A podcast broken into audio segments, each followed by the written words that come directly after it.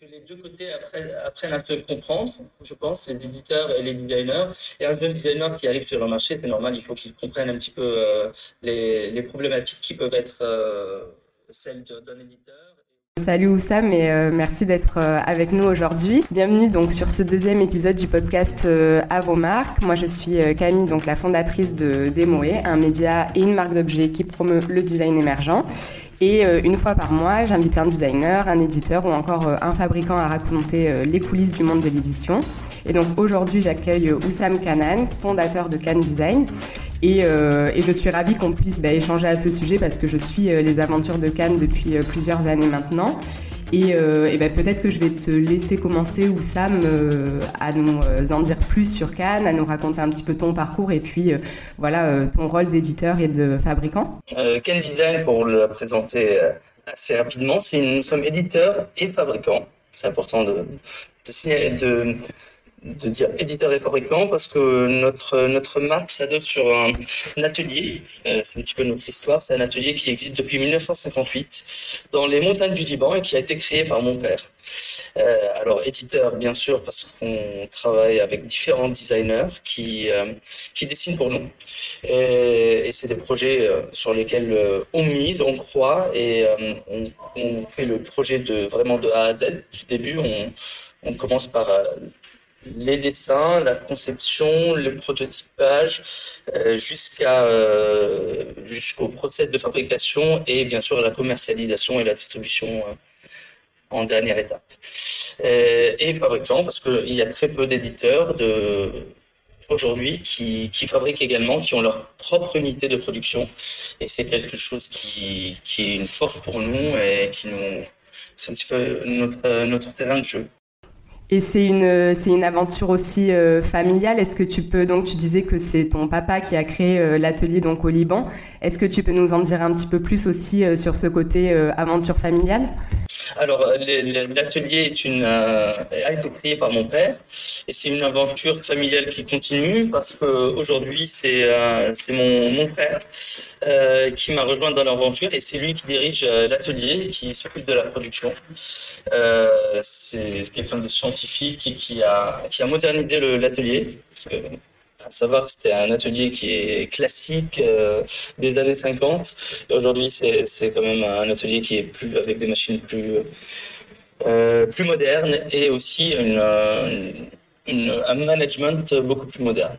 Et ça, c'est, il m'a rejoint il y a six ans. Can Design, qui est euh, qui est l'entité d'édition euh, euh, et qui est basée à Paris, est une société familiale également parce que c'est moi, ma compagne et un ami d'enfance que on a créé Cannes. Et voilà, c'est entre famille et et, et potes, d'enfance, quoi, voilà. Ok, c'est super ouais, de, de comprendre vraiment les origines aussi d'une maison d'édition et comment ça a pu se créer.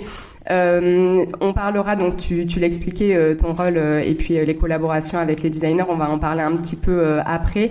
moi, je voudrais revenir aussi sur le lien avec l'atelier on voit euh, voilà on voit un fort attrait aussi euh, pour euh, le matériau bois mais je sais que plein de formes d'artisanat y sont représentées. Est-ce que tu pourrais donc on renverra bien sûr vers la page de, de Can Design pour que voilà vous qui nous écoutiez puissiez voir un petit peu de quoi il s'agit. Mais est-ce que tu peux nous présenter un petit peu aussi l'identité Can justement? Est-ce que euh, c'est euh, est-ce que c'est euh, défini aussi par le travail de l'atelier? Qu'est-ce que voilà Comment est-ce que tu définirais l'identité de la marque? Est-ce que les clients apprécient par exemple? Alors, nous, bien sûr, il y a une, identité de Cannes et une, bonne partie de l'identité de Cannes est liée aussi au travail, au, au savoir-faire de nos artisans et de l'atelier. parce que, comme, comme je l'ai dit au début, c'est notre unique unité de production euh, usine, c'est la nôtre. On, on sous-traite pas. Alors euh, bien sûr, on sous-traite des petits, on travaille des petits matériaux euh, comme des petites touches de matériaux dans nos meubles, comme ça peut être du marbre, du canage, et ça, on, on travaille avec des ateliers voisins et qui sont vraiment dans un périmètre de 10 km de notre atelier. Euh, mais, euh, mais voilà, ce, cet, cet, atelier qui existe depuis plus de 60 ans, c'est, ça fait une partie intégrante de l'identité de Cannes. Parce que nous aussi, des fois, dans notre process de, de, de conception, euh, on, on, commence vraiment, le point de départ peut commencer par un savoir-faire, par, un, par une technique nouvellement acquise, par notre atelier. Euh, ce qui fait que vraiment ça, ça définit un petit peu le, des fois la direction artistique ou des fois la, la, le, le, la technicité et la, les assemblages qu'on peut avoir dans nos meubles.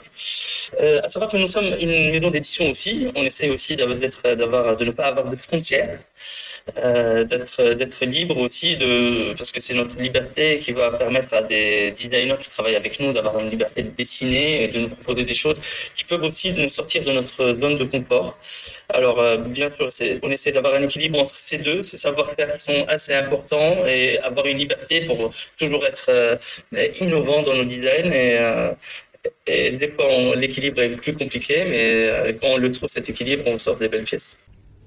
Oui, ouais, ouais, je comprends. Ben justement, on va, on va en parler un petit peu puisque c'est aussi l'objectif de ce podcast, donc que de présenter un petit peu les coulisses aussi de, l'édition d'objets. Et euh, ben, peut-être qu'on peut justement parler de cette collaboration avec les designers et commencer par la première étape qui est la rencontre en fait.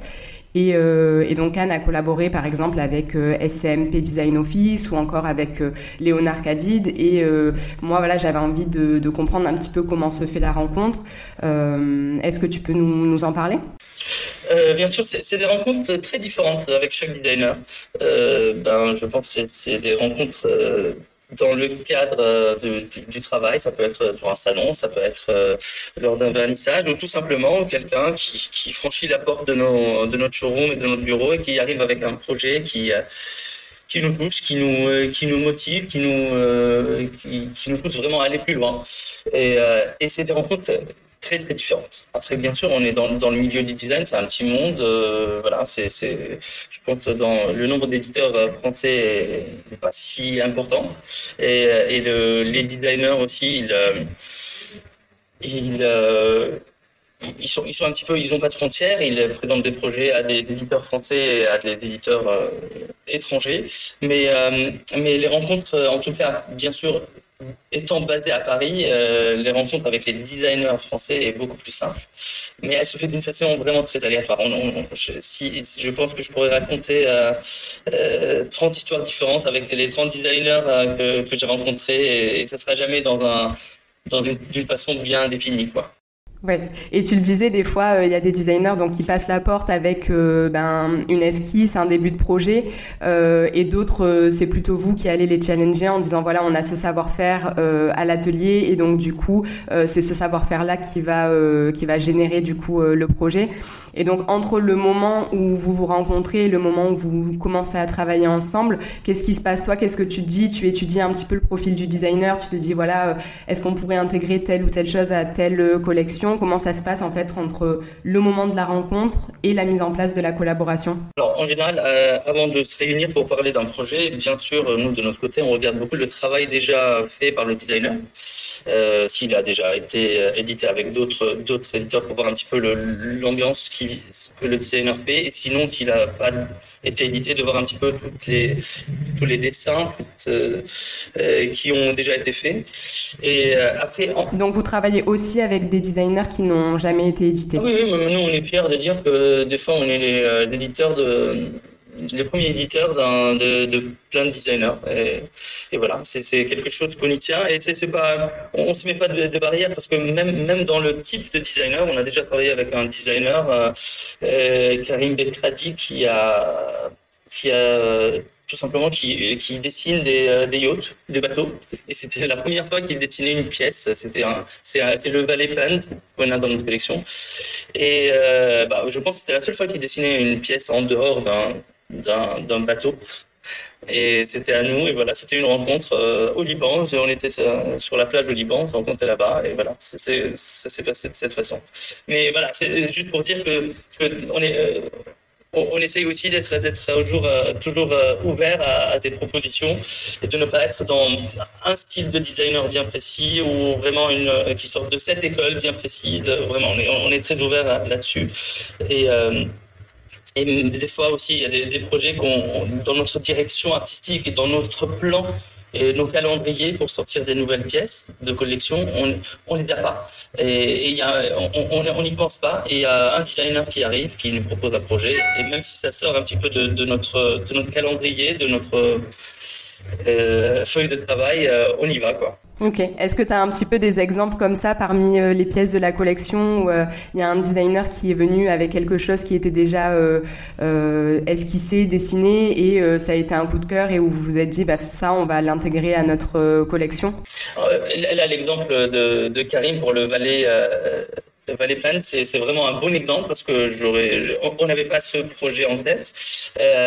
après, là, actuellement, on a, on est en train de, par contre, ça, va sortir en, 2023. On fait une collection de canapés au fauteuil. Euh, là, c'est avec un designer a, avec qui on a déjà travaillé, c'est Léonard Cadid. Et par contre, c'était pas dans pas dans notre projet de sortir ce type de de, de canapés et fauteuils qui vont être aussi adaptables à, à l'outdoor parce que ce sera la première fois qu'on fait des meubles outdoor. Mais, mais, mais, le outdoor, euh, c'est indoor et outdoor. Alors on, y va un petit peu timidement dans l'outdoor. C'est juste c'est un meuble qui est adaptable pour le pour l'extérieur. Et voilà, c'était dans c'était ça c'est le dernier exemple qui est comme ça. C'était pas prévu, mais voilà avec le projet s'adaptait bien à, à, à, à, à l'extérieur et voilà on s'est dit on y va. Ok. Et euh, donc tu parlais de, de, Léonard Cadid, il a aussi fait la gamme euh, Tal, si je me trompe pas, euh, donc euh, la collection Tal.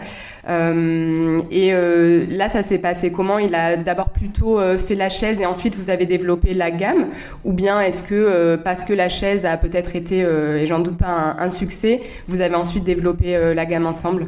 Aller très vite le concept, les profilés d'aluminium et le système d'assemblage qui a été développé par, dessiné par Léonard et développé par notre atelier, notre équipe, euh, c'était évident qu'il fallait aller plus loin, qu'il faut euh, créer une collection qui va plus loin et cette collection euh, s'approfondit et même on a encore un, projet de banc euh, à venir dans cette collection. Je pense qu'on s'arrêtera au banc, mais voilà, c'est une collection qui qui s'est développé comme ça petit à petit, mais tout a commencé par la chaise. Peut-être je peux revenir un petit peu à notre rencontre avec, avec Léonard, parce que c'était assez marrant. C'était euh, euh, déjà ça tombait bien parce qu'on était, euh, nous, notre fonctionnement, on travaille toujours sur, sur deux ans de, développer une typologie bien précise de meubles. Là, c'était avant la rencontre avec Léonard, on travaillait sur, sur les chaises et on s'est dit en deux ans, il faut qu'on sorte trois chaises. Et un jour, on, était, on avait un partenariat avec la marque Desplans. Je ne sais pas si vous connaissez. Ils font des illustrations et euh, ils vendent des illustrations d'architectes. De, c'est vraiment très sympa ce qu'ils font. Et Léonard avait dessiné pour eux, euh, il y avait les esquisses de Léonard euh, qui ont été éditées par Desplans. Et on avait mis ces, les créations de ces architectes sur les murs de notre showroom. Alors il y en avait plein, je ne me souvenais pas du nom de chaque, de chaque architecte et tout ça. Et un jour, il y a Léonard qui passe la porte de notre, de notre showroom. Il, nous dit voilà, c'est ça, ça, c'est mon travail. ce qui était déjà sur le mur. Alors c'était ce qui, était, ce qui était marrant. Et, voilà, et c'est comme ça qu'on a commencé à discuter. Il nous a parlé de ce projet de chaise en kit, parce que la chaise elle arrive euh, en kit en fait, c'est une chaise démontable. Et c'était la première chose, c'était la première fois dans l'histoire de l'atelier, la longue histoire de l'atelier, qu'on travaille sur, euh, sur un meuble en kit. Encore en plus une chaise, qui est une typologie, une des typologies les plus compliquées à, à développer. Et, euh, et, voilà, on s'est lancé dans ce projet. En fait, il nous a, c'était vraiment une sorte de rencontre qui s'est passée assez vite et on s'est dit il faut qu'on travaille ensemble. Il arrivé avec le projet très rapidement et, et ça s'est développé en, en 12 mois à peu près, euh, un petit peu plus. Ok, ouais, la collaboration a été euh, facile à mettre en œuvre euh, tant sur le plan humain que sur le plan du projet et donc professionnellement quoi. Exactement. Après, nous aussi, on, aime bien travailler avec des designers, qu'on s'entend bien avec eux. On, voilà, c'est quand même un, un, échange assez fréquent et on n'a pas envie d'être il faut bien s'entendre avec les designers et passer un bon moment avec eux. Et oui, c'est intéressant de voir ce, cette collaboration, comment elle a pu se mettre en place, et en fait le fait que vous aviez déjà bah, finalement un lien avec son travail du fait de ces affiches qui étaient dans vos bureaux. Euh, c'est rigolo. Et, euh, et, donc du coup, par contre, à l'inverse, quand un designer, euh, quand vous repérez un designer, mais qu'il n'y a pas forcément voilà de projet proposé, là c'est plutôt toi et tes associés qui proposaient un brief, c'est ça? En fait, c'est moi et Meredi qui, qui est ma compagne et ma, mon associé et qui on, on s'occupe tous les deux de la direction artistique de de Cannes. Et elle est, elle est encore plus impliquée que moi euh, dans cette partie-là parce qu'elle y va vraiment aussi dans les détails du dessin et tout. Alors c'est un travail. Oui, et puis elle a dessiné une gamme aussi, non, Mériti Exactement, exactement. Elle est designer également. Alors euh, voilà. Et après, on travaille à deux sur ces projets, mais quand ce qui se passe, c'est que quand il y a quand, quelqu'un n'a pas présenté un projet, des fois, il y a des designers qui ont fait leur travail depuis longtemps, qu'on a envie de travailler avec eux. Et voilà. Et c'est là, c'est des discussions euh, avec des designers et, après, ça, commence avec des échanges de, quelques dessins. De, et voilà, le, projet se développe euh, petit à petit. Après, c'est, ça, c'est un process qui est assez, des fois, il peut être très long. Parce que pour euh, se retrouver sur quelque chose, euh, parce que quand on aime le travail d'un designer, il faut qu'on on aime un petit peu l'esprit, pas uniquement l'objet, l'esprit dans lequel il dessine, et euh, pour aussi pour ne pas avoir quelque chose qui est très similaire à ce qu'ils ont fait avant. Et voilà, c'est c'est quelque chose d'important pour Que l'objet se démarque tout en ayant quand même l'identité euh, du designer que vous aviez euh, apprécié et que vous aviez euh, repéré, quoi. C'est exactement ça. C'est tout, c'est vraiment toute une histoire d'équilibre même là-dessus, quoi, parce que euh, faut pas confondre qu'il y a, qu'il y a, qu'il y a un travail qui, qui se répète. On a envie aussi, nous, comme on a envie que les designers nous poussent, nous poussent un petit peu plus loin dans le dans l'édition, dans le travail de dans notre travail artistique, de direction artistique, on a envie aussi de dire aux designers, euh, voilà, on se pousse mutuellement en fait pour faire le, meilleur projet possible. Et, euh, donc euh, après ça, après après ce brief, donc on parlait aussi du de l'atelier tout à l'heure et du fait qu'il soit au Liban. Est-ce que du coup c'est plutôt toi ou Méridi qui faites la relation avec les artisans? Euh, pour voir bah, est-ce que euh, telle chose est faisable ou euh, comment est-ce qu'on va démarrer le prototypage. Ou bien est-ce que ça arrive que les designers soient aussi en relation et peut-être même aillent visiter les ateliers? Qu'ils aillent visiter les ateliers, ça, ça arrive, mais, mais, la relation, bien sûr, le, le, le, rythme et le ton, il est mis par moi et Meredi pour le avec pour la relation avec les avec l'atelier et les artisans. Euh, depuis qu'on a que l'atelier a été modernisé et que mon frère Sam il s'en occupe. Euh, vraiment, c'est notre interlocuteur, lui et deux dessinateurs euh, euh, chez lui qui sont nos interlocuteurs pour, commencer les prototypes. Et, après, vu qu'il y a vraiment les designers qu'on travaille avec, ils ont une visibilité sur leur projet. Euh, nous, on a une visibilité sur une collection qu'on développe, que nous développons.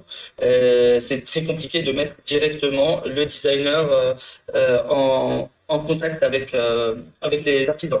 Parce qu'il y a des priorités qu'on connaît, nous, que le designer ne peut pas connaître. C'est normal parce que aussi, il, il, est pas en contact quotidien avec, avec l'atelier. Ouais. Donc, c'est plutôt vous qui faites les intermédiaires parce que bah, forcément, vous avez une vision voilà, sur euh, à la fois toute la collection, mais aussi les savoir-faire euh, disponibles pour pouvoir faire tel ou tel objet. Et, et toi, du coup, tu, tu es amené à y aller souvent à l'atelier? Oui, je vais, je vais euh, assez souvent, on va dire euh, sept fois par an à peu près, je vais à l'atelier. Et euh, c'est surtout pour, pour valider des, des prototypes, pour, pour avancer sur des prototypes qu'il faut finaliser, pour, voilà, pour, pour que le projet avance le plus rapidement possible. À savoir que même si on est une intermédiaire, je peux revenir sur la question d'avant, même si, si c'est nous, on est l'intermédiaire, il y a toujours un contact entre les designers et les, et les artisans. Euh, pour la simple raison, il faut, il faut qu'ils puissent euh, à un moment donné se comprendre. Euh, après, bien sûr, c'est nous, on, on, organise ces rencontres pour la simple raison voilà, de, de, priorité dans les projets, de, de parce que finalement, c'est les mêmes artisans qui s'occupent de, du prototypage et aussi ils suivent la production, la production qui se fait dans notre atelier. Oui, d'accord. Oui, puisqu'après euh, après le prototypage, forcément, ben, une fois que le proto est validé, on passe euh, au lancement de la collection donc, et à la commercialisation. Donc, euh, donc c'est tout un, processus. Et, Et toi, dans tous ces moments-là, donc entre la rencontre et puis la mise sur le marché, c'est quoi tes, tes, étapes préférées? Ah, mes, mes étapes préférées, c'est vraiment le travail, intermédiaire entre les designers et notre atelier. C'est d'arriver, euh, déjà, j'aime beaucoup déjà la première étape qui est la rencontre euh, avec les designers et trouver un projet qui est excitant, qu'on a envie de développer. Euh, et après, le, ce que je préfère le plus, c'est surtout le début du développement et, et, tout le process pour arriver au dernier prototype qui, est abouti et prêt à être euh, fabriqué et commercialisé. À savoir que c'est vraiment c'est une, partie dans notre travail depuis Design elle a 12 ans. Euh, au, début, cette partie, elle était beaucoup plus réduite. Cette, ce temps de, de, conception était beaucoup plus réduit. Aujourd'hui, aujourd'hui, on prend, on prend plus de temps euh, pour développer un nouveau produit. ce qui est très bien, c'est, je pensais avec. La, tu disais en moyenne, c'est quoi? Ça peut être un an, voire euh, deux ans, c'est ça? Tout dépend de la typologie, mais c'est Toujours plus quand même. Toujours plus. Ouais. Ça, mais ça peut varier entre, on va dire, on va dire 14 euh, mois et, et, et 2 ans voilà, pour le développement. Et à, savoir que le, voilà, c'est cette, partie-là qui est développée, elle est beaucoup plus importante, elle prend beaucoup plus de temps dans notre travail. Et aussi, pour la simple raison, aujourd'hui, euh, c'est aussi simple, on vend plus de meubles. Alors, le process de fabrication et le développement du produit doit être vraiment abouti parce que sinon, c'est très compliqué à gérer après euh, s'il y a un problème. Et on fait plus d'attention sur cette partie-là et ce qui la rend encore plus, euh, plus voilà, plus attirante à, faire. En tout cas, c'est ce que je préfère faire. Ok, super.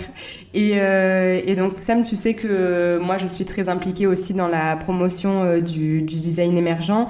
Et euh, d'après toi, comment est-ce que les éditeurs peuvent contribuer un petit peu au développement justement professionnel de ces jeunes designers? Est-ce que tu penses qu'il y a un rôle aussi à jouer du côté des éditeurs? Sûrement, sûrement, il y a euh, bah, plus euh, d'ouverture peut-être à, des jeunes designers, à des, à des projets. Je pense qu'il y a un travail à faire des deux côtés. Parce que aussi, il faut que les... Euh, je pense que le sujet de, du, du podcast est très intéressant. Et, parce que tout simplement, il faut aussi apprendre que, que, les deux côtés apprennent, à se comprendre, je pense, les éditeurs et les designers.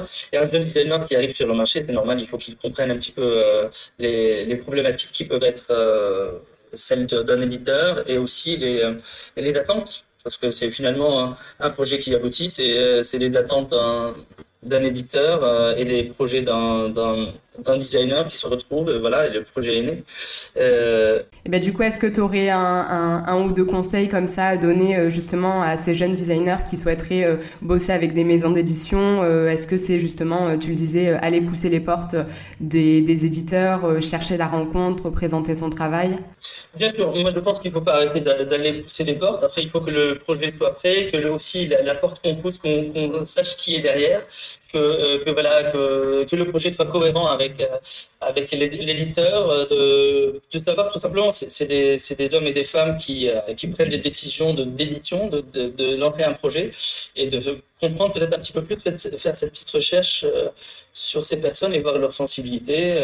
Il y a plusieurs moyens aujourd'hui de, de, de, suivre les décisionnaires peut-être de, chez les éditeurs, peut-être peut-être par, par, par des, articles dans des magazines, par plein, plein, plein de manières différentes.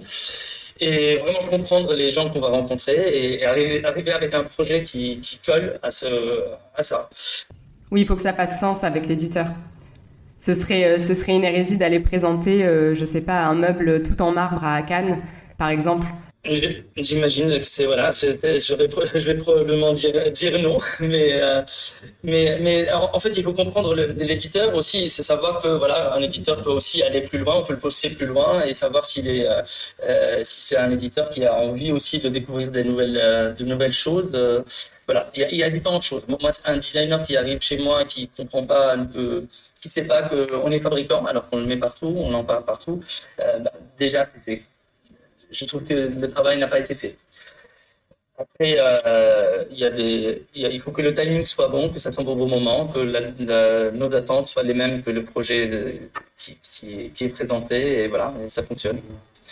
Mais, mais, je vais dire une chose, aujourd'hui on dit plus non que oui pour des projets, parce que bien sûr on ne peut pas développer 100, 100 projets par an, euh, c'est déjà financièrement et, et, tout simplement dans le temps, on peut pas le faire. Euh, c'est pour ça et on reçoit beaucoup de demandes. avec oui, j'imagine qu'il y a beaucoup de demandes et forcément vous ne pouvez pas développer, euh, comme tu disais, 100 projets euh, à la fois. Donc, euh, donc ça, ça me paraît normal que vous développiez moins de projets que ce que vous avez de, de demandes. Alors qu'il y a des, très beaux projets qu'on aime et tout ça, mais après il faut qu'on voit aussi nos priorités, notre aussi le, le marché, ce qu'il nous demande. voilà, il faut il faut rester cohérent. On peut on peut aimer avoir des choses. Moi je donne toujours l'exemple. chez moi, j'aimerais bien avoir. je il y a, des, projets qui sont présentés de meubles que j'aimerais bien avoir chez moi, mais après, est-ce que commercialement parlant, pour Cannes, c'est intéressant Il faut toujours faire la part des choses. Ça, je le faisais moins avant et aujourd'hui, je le fais de plus en plus. Oui, pour garder aussi une, ligne éditoriale cohérente, peut-être. Euh. Euh, et ça, ça c'est une des choses aussi qui est, qui est assez, assez dure, parce que comme euh, j'ai dit tout à l'heure par rapport à ça, il y a un équilibre à trouver entre garder une ligne une ligne euh, éditoriale qui est, qui est forte, mais en même temps rester quand même ouvert à d'autres choses. Parce que c'est le, c'est le rôle d'un éditeur aussi de rester ouvert et avoir les yeux et, les yeux et les oreilles qui entendent tout ce qui se passe. C'est, Oui, je comprends bien. Mais écoute, Oussam, c'était, euh, c'était un peu ma dernière question. Euh, moi, je vais te dire merci beaucoup pour cette présentation parce que j'ai trouvé ça euh, très intéressant. Euh, je mettrai tous les liens concernant Can Design et puis les objets, les designers qu'on a évoqués dans la description du podcast. merci aussi à vous qui nous écoutez. si vous avez aimé le podcast, ben, n'hésitez pas à le partager autour de vous et à nous le dire en, en commentaire. Et puis rendez-vous le mois prochain pour un nouvel épisode. Merci Oussam. Merci. Bonne journée.